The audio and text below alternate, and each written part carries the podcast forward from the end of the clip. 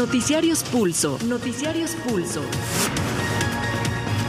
Independencia editorial y pluralidad desde la radio pública. Radio pública. Información que gira en torno al mundo.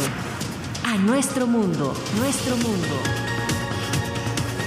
¿Qué tal? ¿Cómo está? Muy buenas tardes. Bienvenida, bienvenido a su noticiario Pulso de Radio Educación. Estas son las noticias del martes 10 de octubre del 2023. Saludamos a todas nuestras audiencias que nos sintonizan en las estaciones que se enlazan con este noticiario en la República Mexicana, también en los Estados Unidos y a todas aquellas personas que nos siguen a través de nuestras redes sociodigitales de Facebook, X y YouTube. Y por supuesto que también va un cordial saludo para todos los que nos están escuchando en estos momentos a través de nuestras cuatro frecuencias de Radio Educación. 1060 de AM, 96.5 de FM, en Mérida por la señal Cuculcán en el 107.9 de FM y también en la señal Cultura Sonora en el 104.3 de FM en Hermosillo, Sonora. A nombre de todo este equipo le saluda Lénica Ávila. Comenzamos. Se mantienen en alerta las comunidades a lo largo de la costa del Pacífico mexicano afectadas por dos fenómenos meteorológicos. La tormenta tropical Max en su avance por Guerrero deja dos personas muertas y dos heridas, mientras que el huracán Lidia de categoría 3 se enfila hacia Cabo Corrientes y Puerto Vallarta, Jalisco. De a Baja California se mantiene la suspensión de clases y de algunas actividades por estos ciclones.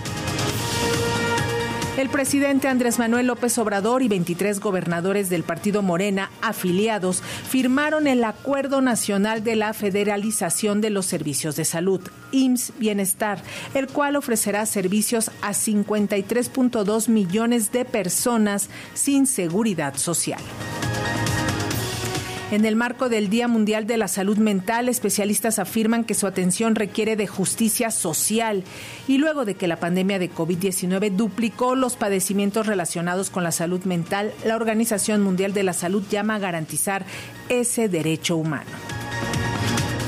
Será esta tarde cuando se discuta en el Senado la reforma para que la CURP no solo lleve datos personales, sino que también se le incluya una fotografía y la huella del portador, iniciativa que ha sido impugnada por organizaciones no gubernamentales al considerar que podría traer consecuencias como extorsiones, secuestros y suplantación de identidad. En noticias internacionales, cerca de 1.500 cuerpos de combatientes de Hamas fueron encontrados en Israel y la franja de Gaza. Así lo informó este martes el ejército israelí que continúa bombardeando el enclave palestino. Por su parte, el grupo palestino amenazó de eh, la vida de los rehenes que tiene en su poder. La Oficina de Derechos Humanos de la ONU hace un llamado a las partes en conflicto y les llama a respetar el derecho internacional que obliga a ambos lados a proteger la vida de civiles e informó que está recopilando pruebas de crímenes de guerra cometidos por las dos fracciones. Luego de que el presidente Andrés Manuel López Obrador expresó que su administración no quiere la guerra y es pacifista, la canciller mexicana Alicia Bárcena reitera la postura de México y subraya que nuestro país aboga por la paz, el diálogo y la protección de civiles sin matices. Guatemala vive el noveno día consecutivo de protestas. Los bloqueos en carreteras se mantienen con al menos 136 puntos cerrados en ese país. Tienes nuestro WhatsApp 55 12 33 29 15. Comunícate con nosotros, envíanos un mensaje de voz. Lo transmitiremos en las emisiones de nuestros noticiarios Pulso.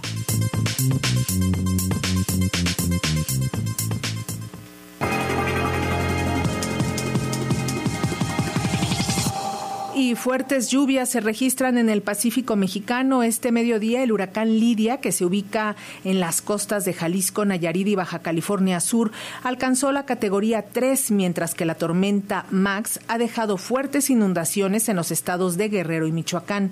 En las dos entidades, en Guerrero y Michoacán, se suspendieron las clases por las fuertes lluvias. Precisamente en el estado de Guerrero, el paso de Max ya provocó la muerte de dos personas. El periodista Misael Habana nos informa paso de la tormenta tropical Max por la costa grande de Guerrero dejó como saldo dos personas sin vida, caminos colapsados y decenas de viviendas con inundaciones. Las víctimas mortales se reportaron en dos comunidades del municipio de Tecpan de Galeana, en la costa grande de la entidad, tratándose de un campesino que fue arrastrado por la corriente de agua cuando intentaba resguardar a su ganado en la comunidad de Nusco, mientras que la segunda víctima se trató de un adulto mayor pasajero de una urban que cayó al tramo carretero colapsado en las comunidades del Coajilote sobre la carretera federal Acapulco Ciguatanejo. El secretario de Medio Ambiente, Roberto Arroyo Matus, dio la siguiente síntesis sobre el paso de Max en la entidad. Bueno, les, comento rápidamente que pues, tenemos un reporte extenso de, daños, la mayoría de ellos eh, menores en cuanto a árboles que se han colapsado. Eh, les comento que, bueno, ya se percataron ustedes, tenemos cortes carreteros en varios puntos, en este caso tenemos justamente este, aquí en el kilómetro 111 más 200, que es un total del camino, y también otro en el 198 más 740 en el Tuzán. Nos comentan nuestros compañeros de la Marina, ahorita nos entrevistábamos con ellos, de que ya están ahí preparados este, para tratar de intervenir y muy probablemente alrededor de unas tres horas ya se pueda dar un paso provisional en el. Estas fueron las palabras del secretario dando un reporte de última hora esta mañana. También cabe aclarar que agentes del Ejército Mexicano y Secretaría de Marina también reportaron el rescate de una pareja que quedó atrapada en un árbol cuando intentaron resguardarse de la creciente del río Tecpan. Datos preliminares de autoridades estatales registran un promedio de 80 viviendas con inundaciones, además de cortes a la circulación en la carretera federal Acapulco-Cihuatanejo en la comunidad de Coajilote, de Tecpan de Galeana y el Tuzal en el municipio de Petatlán. Este las lluvias han cesado en la región, por lo que las autoridades locales han iniciado los trabajos de limpieza, remoción de escombros y de desechos sólidos. De última hora te quiero decir que en Acapulco sigue la llovizna, sigue lloviendo, sigue nublado y se esperan lluvias por la tarde. Desde Guerrero para Pulso de Radio Educación, Misael Habana de los Santos. Respecto al huracán Lidia, el Servicio Meteorológico Nacional reportó que se localiza a 210 kilómetros al suroeste de Cabo Corrientes y a 260 kilómetros al suroeste de Puerto Vallarta, con vientos sostenidos de 185 kilómetros por hora y rachas de 220 kilómetros por hora. Ante el arribo del huracán Lidia, el Aeropuerto Internacional de Puerto Vallarta, en Jalisco, informó que suspenderá operaciones desde las 16 horas de hoy, 10 de octubre, hasta las 8 horas de mañana 11 de octubre. En tanto, el Centro Nacional de Huracanes de Estados Unidos alerta sobre los riesgos de oleaje peligroso e inundaciones en la costa en las costas del occidente mexicano. La Comisión Nacional del Agua alertó a la población por la llegada a nuestro país del huracán Lidia de categoría 3, que dejará lluvias de intensas a torrenciales, vientos fuertes y oleaje elevado en distintos estados de la República Mexicana. En conferencia de prensa, la coordinadora general del Servicio Meteorológico Nacional, Margarita Méndez Girón, explicó que la llegada del meteoro sería alrededor de las 18 y 21 horas de este martes en las costas de Jalisco. Provocará lluvias torrenciales en Guerrero, Michoacán, Colima, Jalisco y Nayarit, además de nublados en los estados del norte y noreste del país, precisó la funcionaria federal. Se espera que durante esta tarde el huracán Lidia, de categoría 3, con vientos de 178 a 208 kilómetros por hora, continúe acercándose a las costas de Nayarit y Jalisco. Se espera que Lidia toque tierra entre las 18 y 21 horas entre los municipios de Puerto Vallarta y Cabo Corrientes, Jalisco, muy cerca de la frontera con Nayarit, como un huracán de categoría 3, con vientos de 154 a 177 kilómetros por hora. Méndez Girón indicó que las lluvias serán intensas en Sinaloa y Durango, muy fuertes en Baja California Sur, Zacatecas, Aguascalientes y Guanajuato. En las costas de Nayarit y Jalisco se registrarán vientos de 150 a 170 kilómetros por hora y oleaje de 6 a 8 metros de altura, vientos de 130 a 150 kilómetros por hora y oleaje de 4 a 6 metros en Sinaloa y viento de 100 a 120 kilómetros y oleaje de 3 a 5 metros en Colima y Michoacán. La principal afectación será en Jalisco y Nayarit, pero los municipios jaliscienses más afectados serán los de Cabo Corrientes, Puerto Vallarta, Mascota, Villa Purificación y otros más. Se espera una degradación rápida de Lidia a tormenta tropical sobre Zacatecas y Aguascalientes y seguirá su trayectoria sobre San Luis Potosí, Nuevo León y Tamaulipas. Con agua estimó que el meteoro puede provocar deslaves, inundaciones y aumentos en los ríos y arroyos en Sinaloa, Nayarit, Jalisco, Colima, Michoacán y Guerrero, aunque por otro lado se espera que la precipitación pluvial ayude a mejorar el nivel de las presas de esas entidades. Para Pulso de Radio Educación, Martín Marcos Velasco. Avanza la federalización de los servicios de salud en México. Ya suman 23 estados de la República que han firmado el Acuerdo Nacional de la Federalización con el que se formaliza la transferencia de los servicios de salud a la federación y así brindar atención a 53.2 millones de personas que actualmente no cuentan con seguridad social en el sistema IMSS Bienestar. Los estados que se han adherido a este sistema son Baja California, Baja California Sur, Campeche, Chiapas, Colima, Ciudad de México, Guerrero, Hidalgo, Estado de México, Michoacán, Morelos, Nayarit, Oaxaca, Puebla, Quintana Roo, San Luis Potosí, Sinaloa, Sonora, Tabasco, Tamaulipas, Tlaxcala, Veracruz y Zacatecas. Y ya tenemos en la plataforma digital a nuestro compañero Carlos Calzada, quien tiene los detalles. Carlos, bienvenido. Gracias, Lénica. Muy buenas tardes a ti, al auditorio de Radio Educación. Como tú señalabas, el gobierno federal y 23 gobernadores firmaron el acuerdo del IMSS Bienestar para la federalización de los servicios de salud para personas no derechohabientes, lo que fue calificado por el presidente Andrés Manuel López Obrador como un hecho histórico y un parteaguas para lograr el pleno derecho a la salud consagrado por la Constitución de nuestro país. Vamos a escucharlo. Hoy es un día muy importante porque vamos a firmar ya el acuerdo con 23 estados. Que han aceptado sumarse, adherirse, participar conjuntamente con la federación para que no falten los medicamentos, para que haya médicos, especialistas, que no solo se tenga eh, el derecho al llamado cuadro básico, sino a todas las medicinas, todas en forma gratuita, que no se cobre por la atención médica, ni por intervenciones quirúrgicas, ni por operaciones, por nada. Y bueno, en este sentido, el director general del Seguro Social, Zoé Robledo, informó que con este convenio se atenderá al 80% de la población que no tiene seguridad, social en el país. Vamos a escuchar al titular del IMSS de los 65 millones de mexicanas y mexicanos que no cuentan con seguridad social, Bienestar atenderá en 23 estados a 53.2 millones de ellas, es decir, al 80% de la población que no cuenta con seguridad eh, social. Esto se logrará en la siguiente a partir de la transferencia de 707 hospitales y 13.966 centros de salud. Esa es la red de Bienestar. Con esto, Bienestar se convierte en el sistema de atención médica público más grande del planeta. Y a nombre de los gobernadores, el eh, mandatario de Tamaulipas, Américo Villarreal, habló de los principales retos que enfrenta la salud pública en México. Aquí sus palabras. De las 23 entidades aquí presentes, progresamos en la aplicación de este sistema en nuestras entidades dependiendo de los tiempos en que fuimos sumándonos a esta política pública, la cual enfrenta dos grandes retos.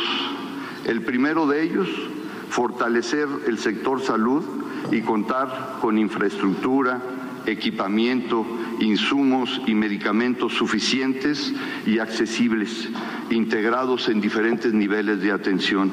Pero no menos importante es el recurso humano que debemos de tener desde su formación en diferentes profesiones del equipo multidisciplinario que atiende la salud en las unidades hospitalarias y en los sistemas de salud de primer nivel. Lénica, el reporte.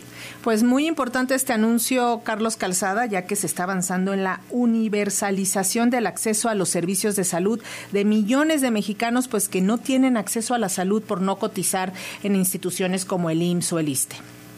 Así es, y además pues se va, eh, se va a terminar, según es la, lo que dijeron tanto el presidente como los gobernadores y su Robledo, con este asunto del desabasto que el propio presidente ha señalado que en muchas ocasiones ha utilizado como herramienta de golpeteo político por parte de los opositores. Hay que señalar que los estados que no están en este acuerdo pues son precisamente eh, estados gobernados por Acción Nacional, por el PRI o por el Movimiento Ciudadano. Gracias, Carlos Calzada. Hasta luego. Que tengas un excelente día. Hasta luego. Hasta luego. Y en el marco del Día Mundial por la Salud Mental, especialistas mexicanos explican que las enfermedades de salud mental muchas de las veces van de la mano de la desigualdad social. De ahí que urge atender esta problemática porque se convierten en graves problemáticas en los entornos familiares y comunitarios. A pesar de que en México se han incrementado los esfuerzos para atender la salud mental con la creación de la Comisión Nacional de Salud Mental y Adicciones, el presupuesto que se destina se ubica en un mínimo de inversión, ya que equivale apenas al 1.3% de todo el presupuesto destinado a la salud, así lo explicó el Centro de Investigación Económica y Presupuestaria. Además, señala el CIEP, las políticas de salud mental deberían incorporar la visión demográfica, pues se estima que una de cada cuatro personas presentará algún padecimiento relacionado a la salud mental a lo largo de su vida con particular relevancia en la primera infancia. Para garantizar la salud mental, se debe trabajar en la justicia social, afirmó Juan Manuel Quijada Gaitán, titular de la Comisión Nacional de Salud Mental y Adicciones, CONASAMA, en el marco del Día Mundial de la Salud Mental, que se conmemora este 10 de octubre bajo el lema Salud Mental, Derecho Humano Universal. El funcionario federal señaló que en la atención de los padecimientos mentales se deben respetar los derechos humanos. Quijada Gaitán señaló que en la atención física de los pacientes no debe olvidarse la salud mental. Sin justicia social no hay salud mental. Y ahí es donde estamos parados. Necesitamos trabajar en la justicia social, en los derechos humanos. Cuando uno trabaja en la comunidad, cuando uno está con los usuarios, cuando el dolor es demasiado, cuando vencen las barreras del estigma, cuando la familia en su conjunto está sufriendo porque un integrante de la familia tiene un padecimiento, hay que defender y hay que abogar por los derechos humanos, por la justicia social. El titular de la CONASAMA agregó que se debe trabajar en la prevención de las enfermedades mentales y atender a todos los sectores sociales. Prácticamente hemos pisado todo el país en estos cinco años desde la Comisión Nacional de Salud Mental y Adicciones y todos nos dicen al unísono es una necesidad atender los padecimientos en salud mental. Pero aún más es necesario prevenir, es necesario trabajar en los determinantes sociales para que esto sea lo que nos lleve al bienestar, al bienestar de este gran país, de este querido país, México, que buscamos que todos y todas, sean o no mexicanos, nuestros migrantes, nuestros hermanos migrantes que están allá con las ventanillas de salud, en donde al día de hoy en las ventanillas de salud, en los consulados, la primer demanda de atención es padecimientos de salud mental, depresión, ansiedad. Para Pulso de Radio Educación, Sosimo Díaz. Y será esta tarde cuando se discuta en el Senado la reforma para que la CURP no solo lleve datos personales, sino que también se incluya una fotografía y la huella del portador, iniciativa que ha generado que organizaciones no gubernamentales se pronuncien en contra de estas modificaciones, al considerar que podría traer consecuencias como extorsiones, secuestros y suplantación de identidad. La tarde de este martes, el Senado de la República discutirá y votará el dictamen de las Comisiones Unidas de Gobernación y Estudios Legislativos Segunda, que abroga la Ley General de Población de 1974 y que expide una nueva ley en la que contempla crear una nueva versión de la clave única de registro de población CURP que ya conocemos. Esta nueva CURP tendrá foto, huella dactilar y firma. Será de carácter oficial de identificación en los términos que dispone esta ley y su reglamento.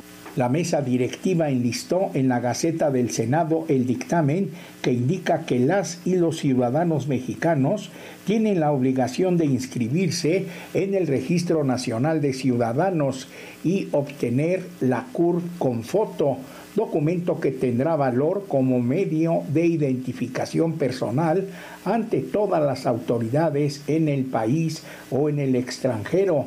También señala que ninguna persona podrá ser sancionada por no portar esta nueva CUR con foto.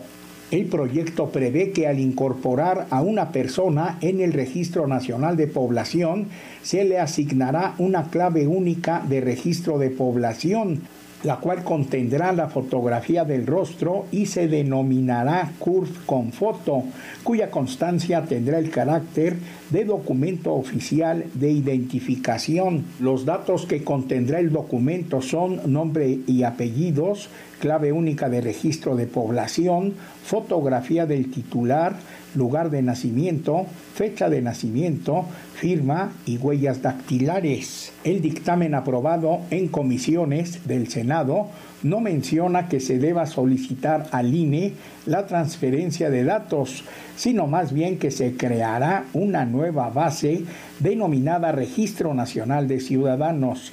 Para Pulso de Radio Educación, Reinaldo Cerecero. El Instituto Nacional de Transparencia, Acceso a la Información y Protección de Datos Personales, el INAI, instruyó al Centro Federal de Conciliación y Registro Laboral buscar y proporcionar información del contrato colectivo de trabajo o cualquier otro contrato celebrado entre la Compañía Mexicana de Aviación y la Asociación Sindical de Pilotos Aviadores de México.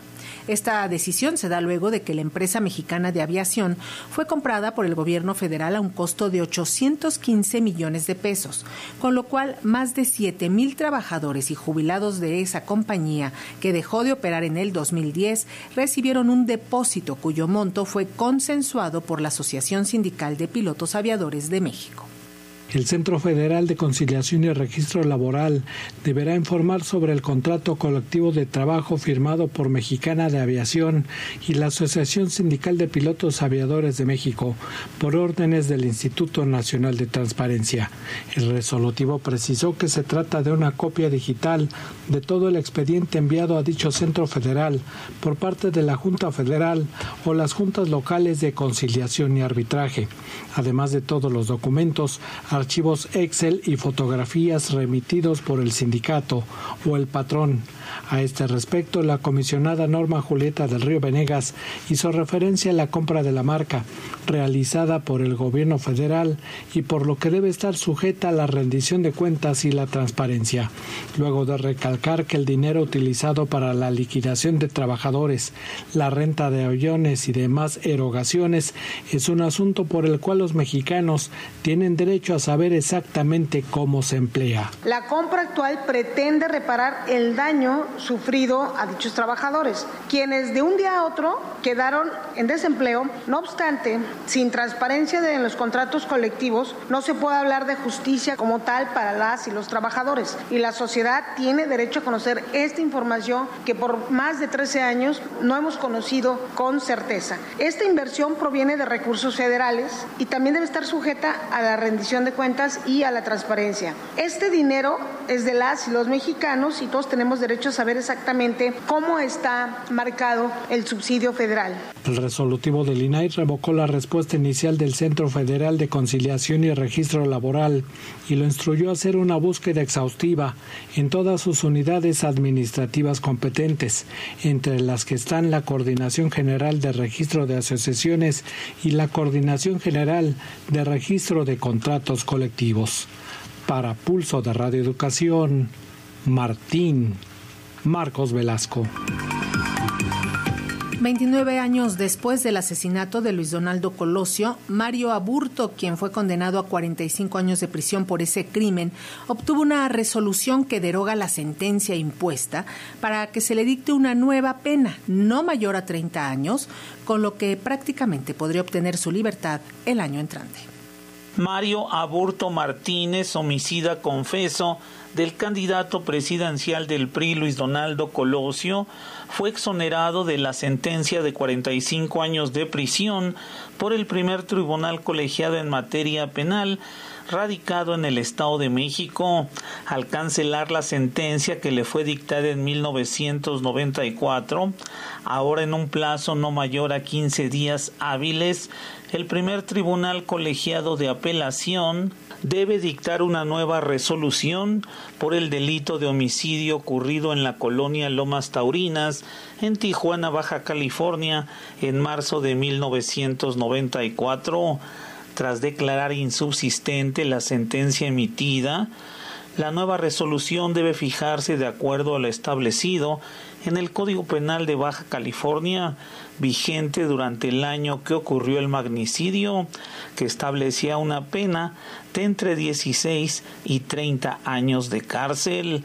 La resolución obedece al amparo obtenido por Aburto Martínez, que fue juzgado no conforme a la legislación de esa entidad, sino como si se hubiera tratado de un delito federal.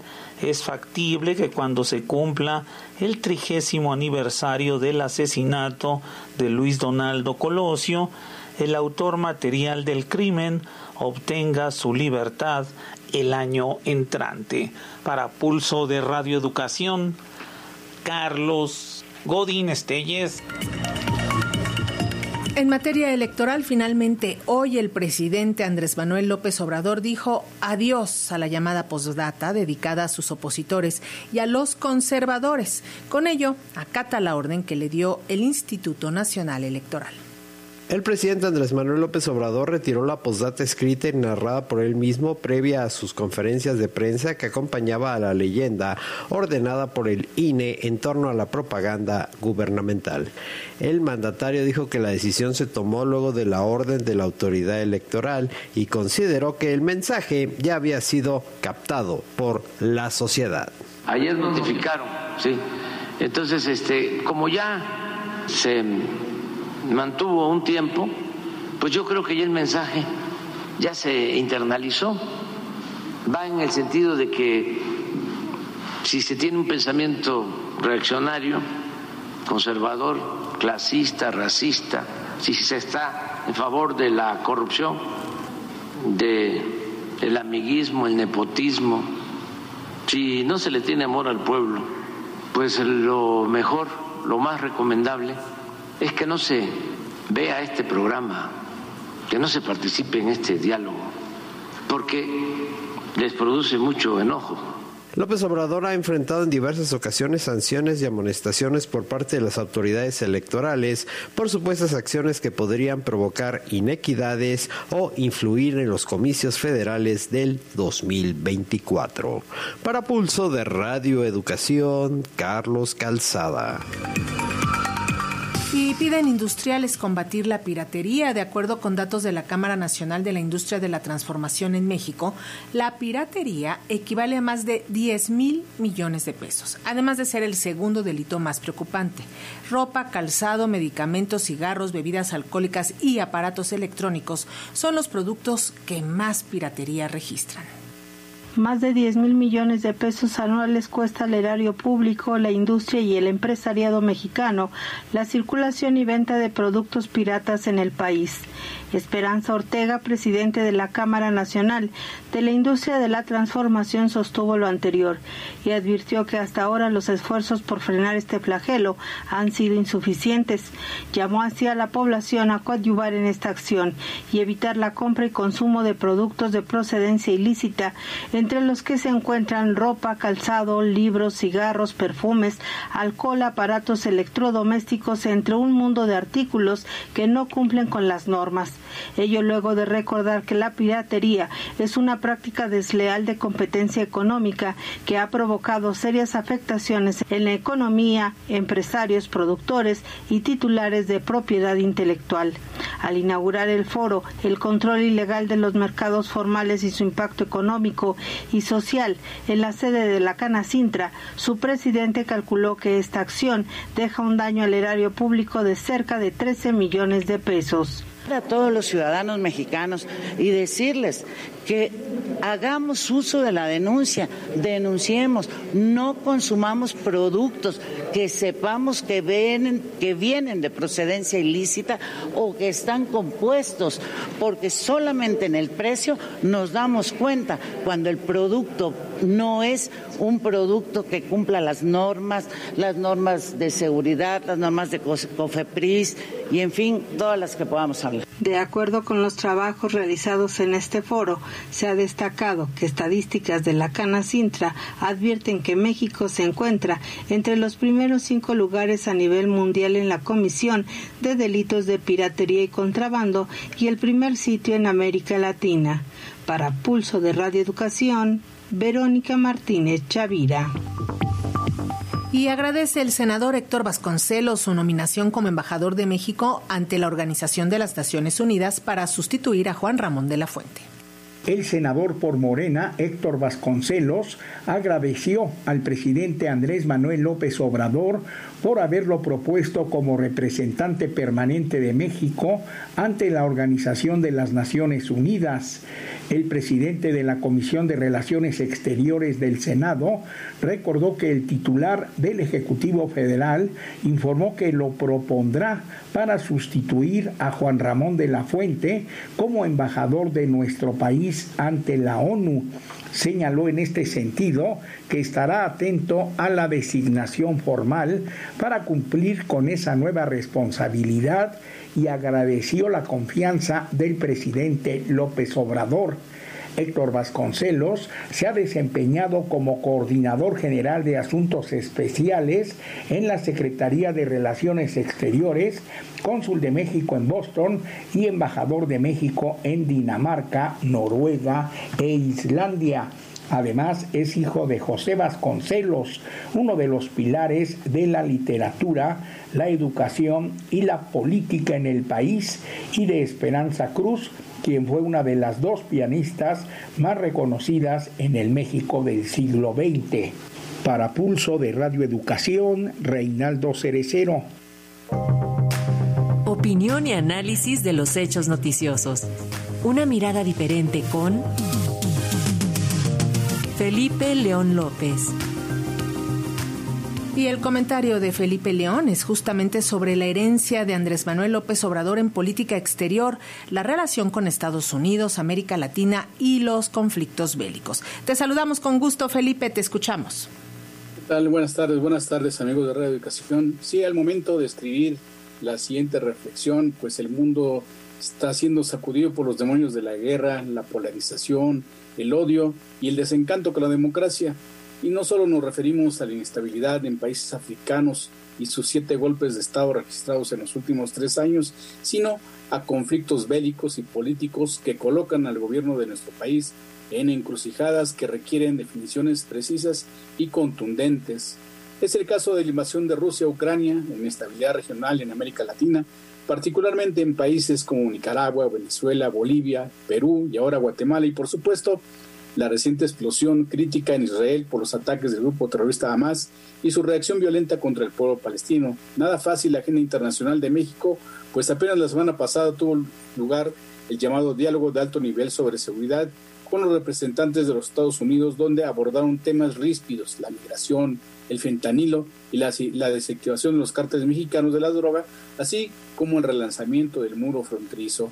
No tan ajeno al referido diálogo, el debate en las cámaras de nuestro vecino país, donde cada vez toman más fuerza las voces de los republicanos, que se han sumado ahora a los demócratas, que amenazan con intervenir nuestro territorio sobre pretexto del combate a los traficantes de estupefacientes.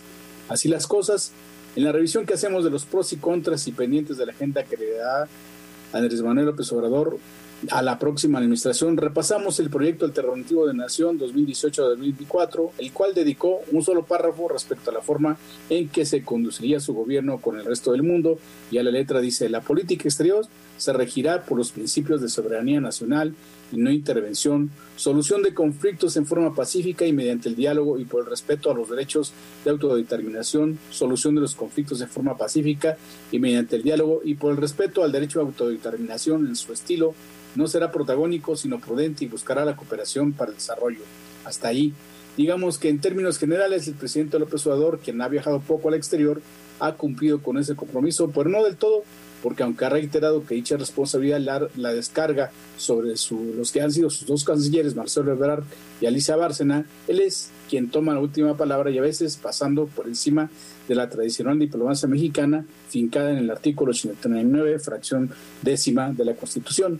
Sí, hay un apego a lo que dicta la doctrina Estrada de no intervención y libre autodeterminación de los pueblos, evitando entrometerse en asuntos que corresponden a la soberanía de países o guardando distancia con los conflictos, como son los casos de la invasión a Ucrania y ahora con los atentados del grupo Hamas los cuales han generado muchos cuestionamientos, pero como lo comentamos en semanas anteriores, también existe una doctrina AMLO, esa que abona la no intervención, pero que respeta las soberanías de cada nación, pero el presidente que le ha dado el a sus públicos, a los candidatos de izquierdas presidenciales de Bolivia, Argentina, Brasil, Colombia, Honduras y Guatemala, lo que ha desatado reclamos diplomáticos, no pocos, y de líderes tanto políticos de derecha como de izquierda de esos países.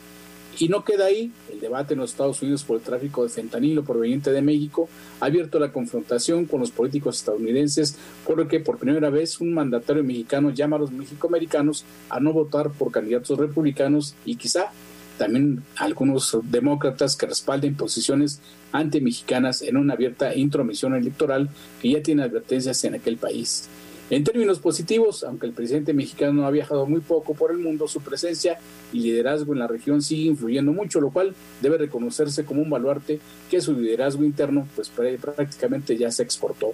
Otro punto favorable es que aunque se ha criticado mucho su titubeante política migratoria, esta crisis humanitaria que le estalló como a nadie en el pasado tuvo bien ser atendido por un plan Marshall con su propio sello para Centroamérica, el cual, a diferencia de los esfuerzos anteriores, desde la creación del sistema de integración para Centroamérica, el famoso SICA, hasta el plan Puebla-Panamá, ningún gobierno invirtió y dio resultados tangibles como el mexicano actual para construir polos de desarrollo en la frontera sur.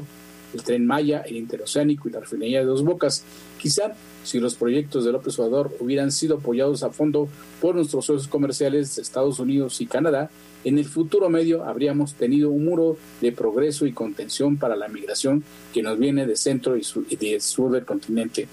Amigos de Radio Educación, la política exterior mexicana tiene que ser revisada, ya sea para reformularse como lo dicta el artículo 89 de la Constitución, o para fortalecerlo ante las nuevas realidades que enfrentamos. México no es una isla ni estamos salvados por la exclusión de los conflictos internacionales. Un ejemplo es el 11S de los atentados terroristas contra Estados Unidos, que marcaron en definitiva el creciente ascenso de los cárteles mexicanos hasta el empoderamiento que hoy conocemos y que impacta directamente en nuestra vida cotidiana y de toda la región. Así que hay mucho que hacer y mucho que pensar. Muchas gracias. Gracias a ti, Felipe León. Muy buenas tardes. Buenas tardes. ¿Ya tienes nuestro WhatsApp? 55 12 33 29 15. Comunícate con nosotros, envíanos un mensaje de voz. Lo transmitiremos en las emisiones de nuestros noticiarios Pulso.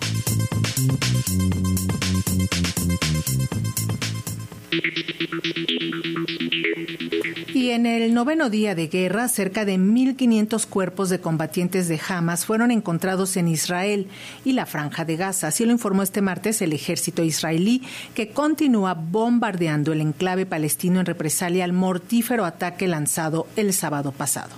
Por su parte, el grupo palestino lanzó una amenaza hacia la vida de los rehenes que tiene en su poder. RFI con el reporte.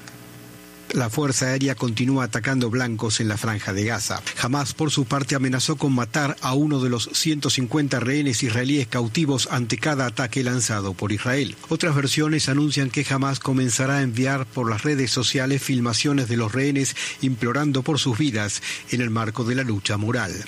Hablando ayer al pueblo por la televisión, el primer ministro Benjamin Netanyahu llamó a tener paciencia y lanzó una amenaza abierta. Sé que todos queremos resultados aquí y ahora, dijo. Tomará tiempo, pero les prometo, queridos ciudadanos, al final de la contienda sabrán todos nuestros enemigos que fue un grave error atacar a Israel. Lo que haremos a nuestros enemigos durante los próximos días resonará por generaciones, amenazó Netanyahu. Mientras tanto, continúan los disparos de misiles a las localidades lindantes a Gaza, obligando a decenas de miles de personas a permanecer en los cuartos de seguridad. Israel mantiene un asedio total a Gaza mientras que el gobierno egipcio cerró el cruce fronterizo de Rafa, la única salida terrestre de ese territorio palestino, hasta nuevo aviso. Fuentes egipcias insisten que su ministro de Inteligencia transmitió diez días atrás una advertencia a Israel por el inminente ataque de Hamas, pero las autoridades israelíes lo niegan. Para Radio Francia Internacional, Daniel Blumenthal, Tel Aviv sobre las graves consecuencias que está teniendo esta guerra, la Oficina de Coordinación de Asuntos Humanitarios de la ONU explicó que cerca de 200.000 personas, es decir, una décima parte de la población palestina, han huido de sus hogares en Gaza debido a los bombardeos.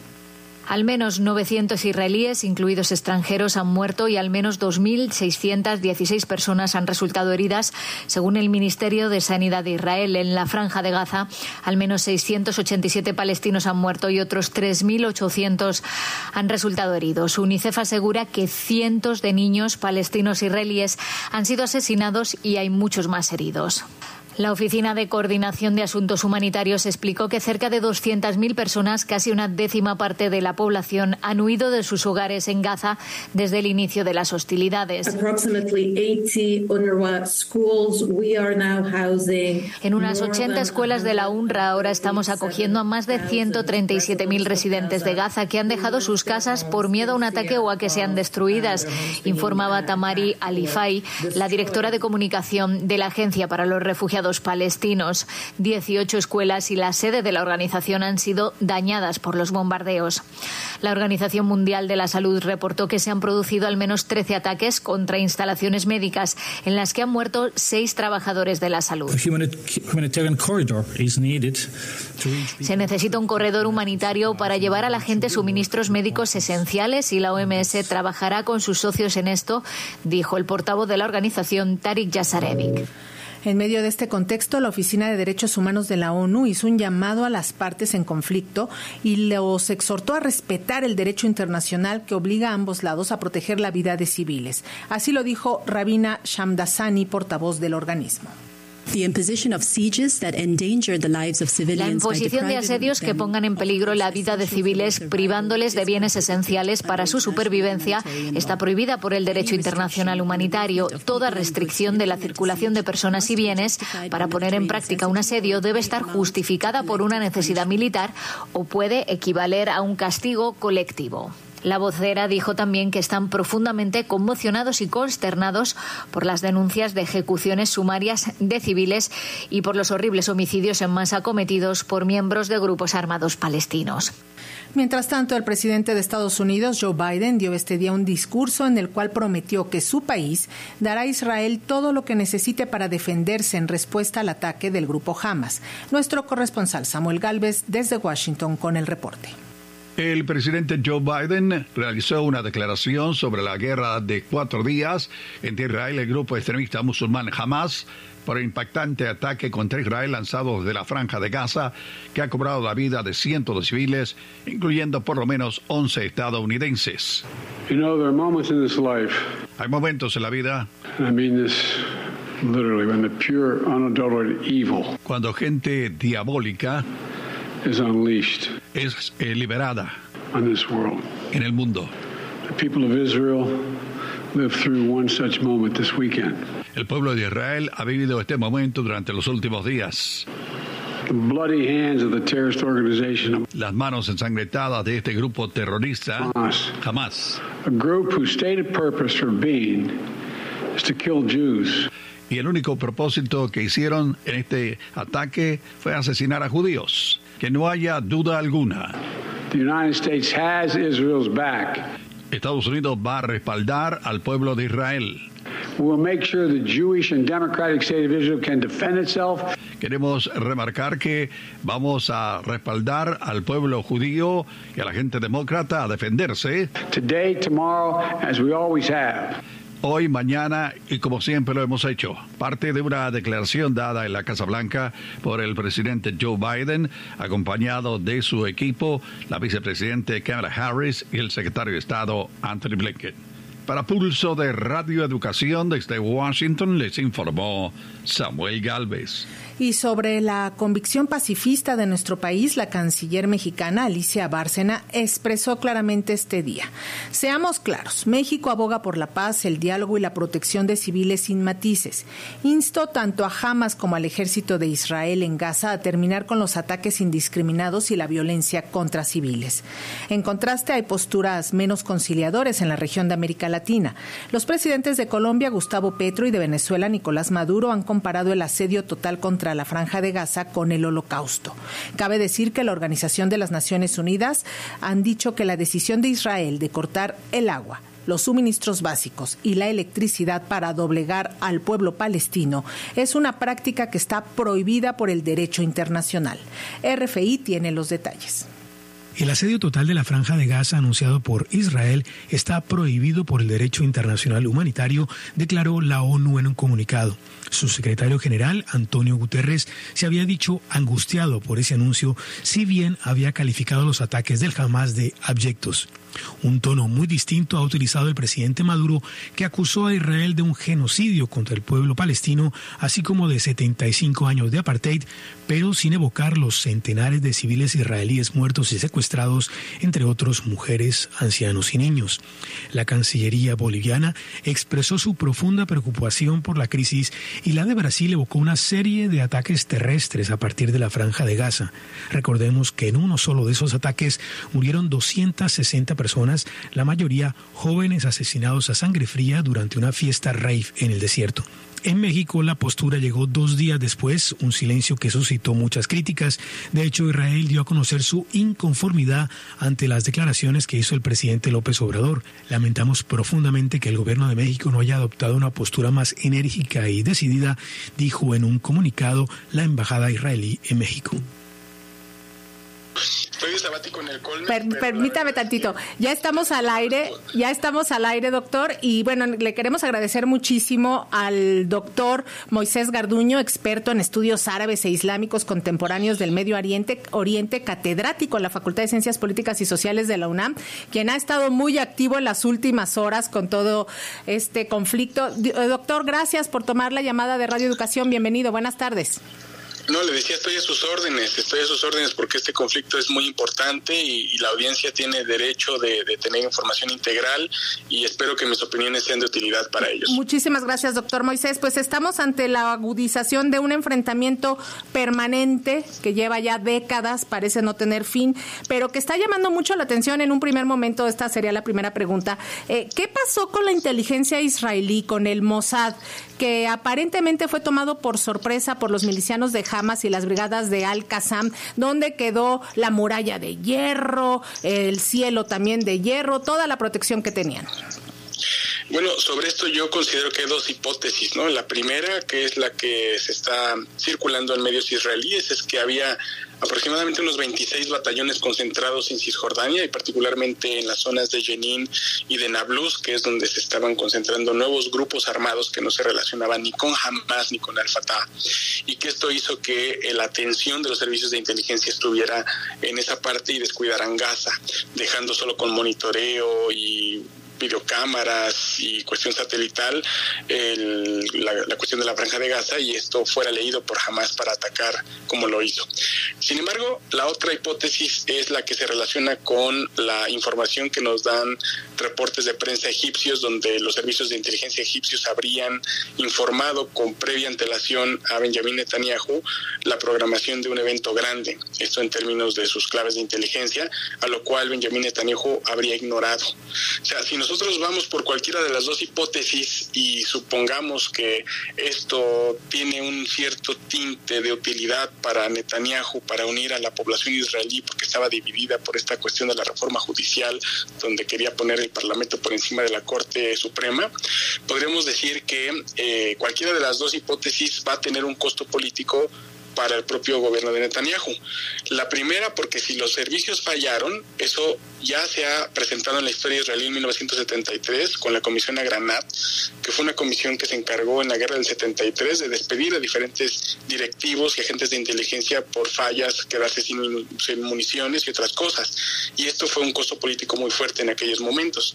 Y si en cambio lo que dice Egipto y que ignoró Netanyahu también es verdad, también va a haber una fuerte crítica contra Netanyahu por permitir este tipo de cosas a sabiendas de que había informes que lo habían previsto.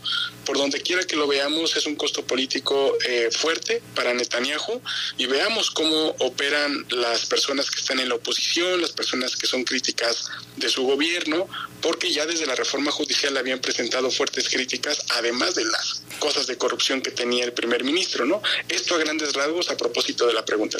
Eh, doctor, es un, es un conflicto muy complejo en su análisis.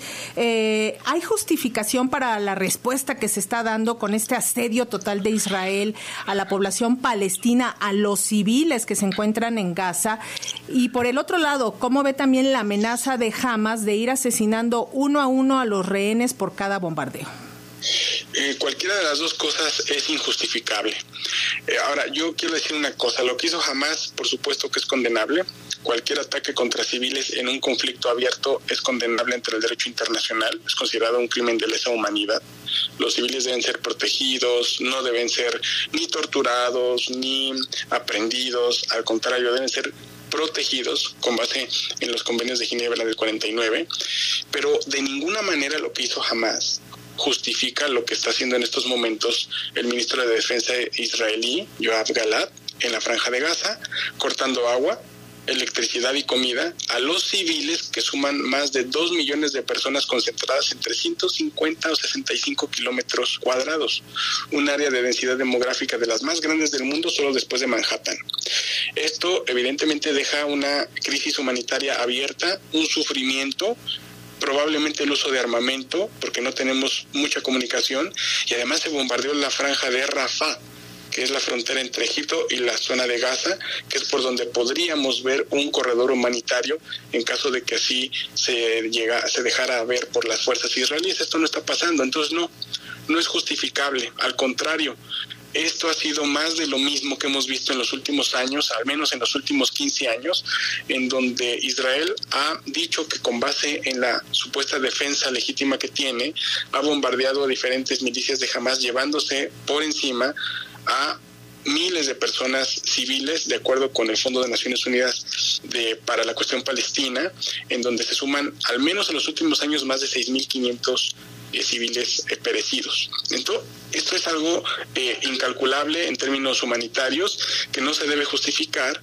y que creo yo que va a poder traer más violencia, tal como jamás ha estado haciendo ahorita actos de, de, reacción por todos estos años de bombardeo. ¿no? Entonces, violencia genera más violencia y ningún acto es justificable frente al otro.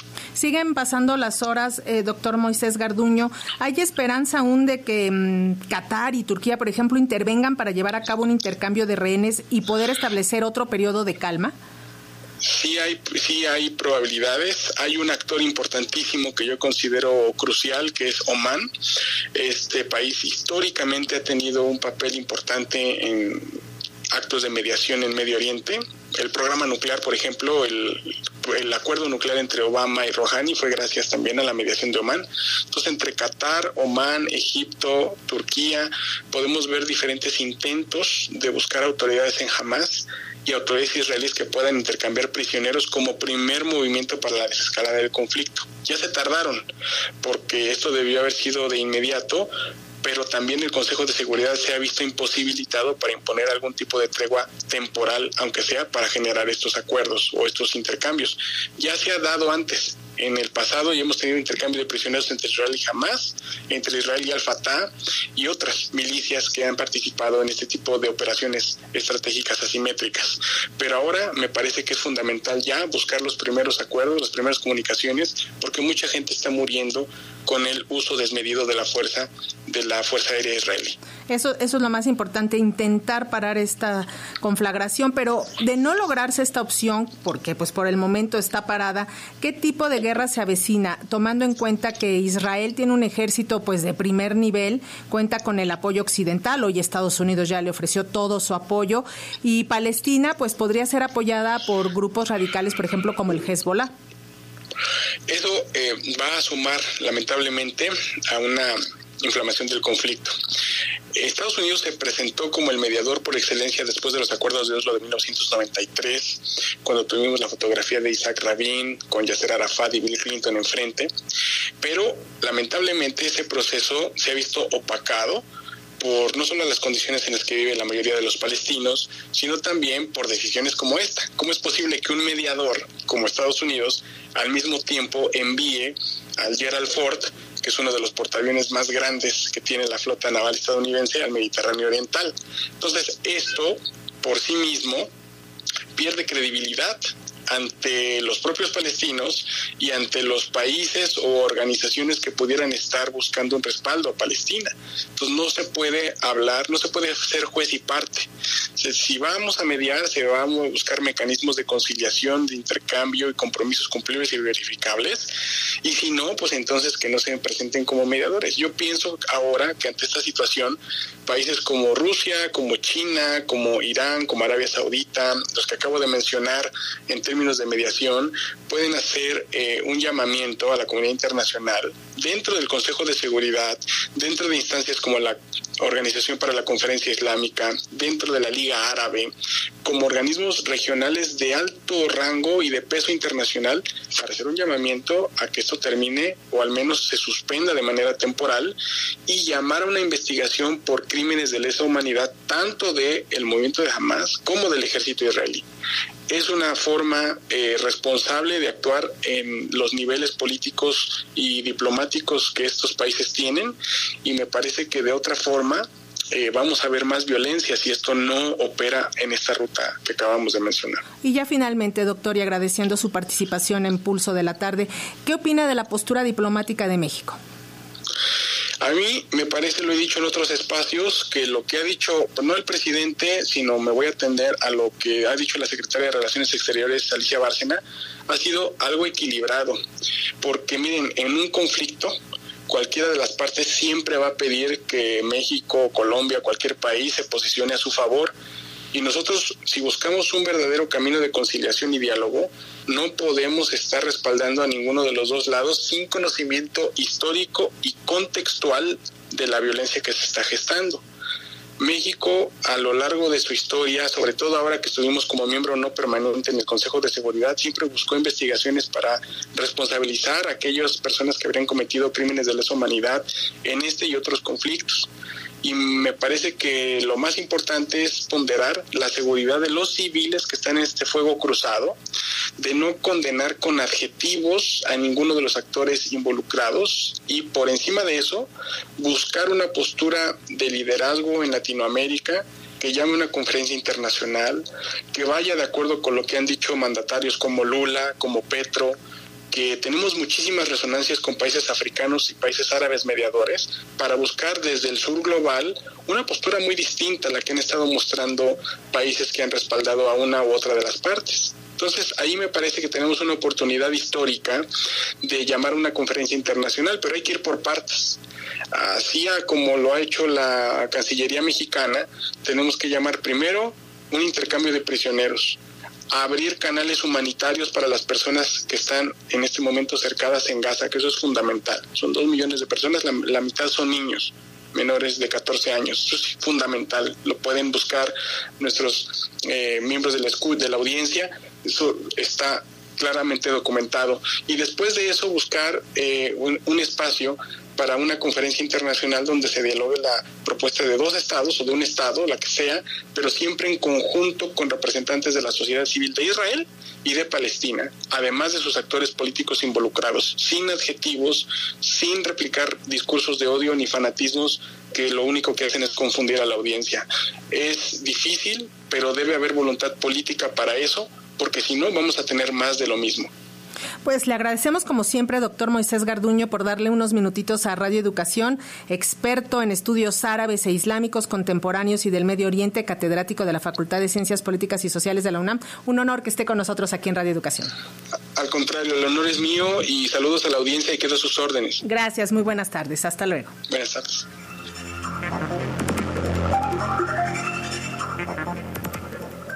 Y nos vamos rápidamente a Guatemala. Por noveno día consecutivo, las protestas y los bloqueos a carreteras se mantienen con fuerza. Al menos 136 puntos amanecieron bloqueados y en la capital se reportan más de 20 vías cerradas. Los manifestantes exigen la renuncia de la fiscal general y jefa del Ministerio Público, Consuelo Porras Argueta. Y es que desde que empezaron las protestas el pasado 2 de octubre, el número de personas que se suman a las protestas no han parado de crecer. Ante esta situación, el presidente de ese país, Alejandro Yamatei, dijo en un mensaje dirigido a la nación que los bloqueos de las vías son ilegales y las autoridades perseguirán, perseguirán a quienes participen en esas actividades.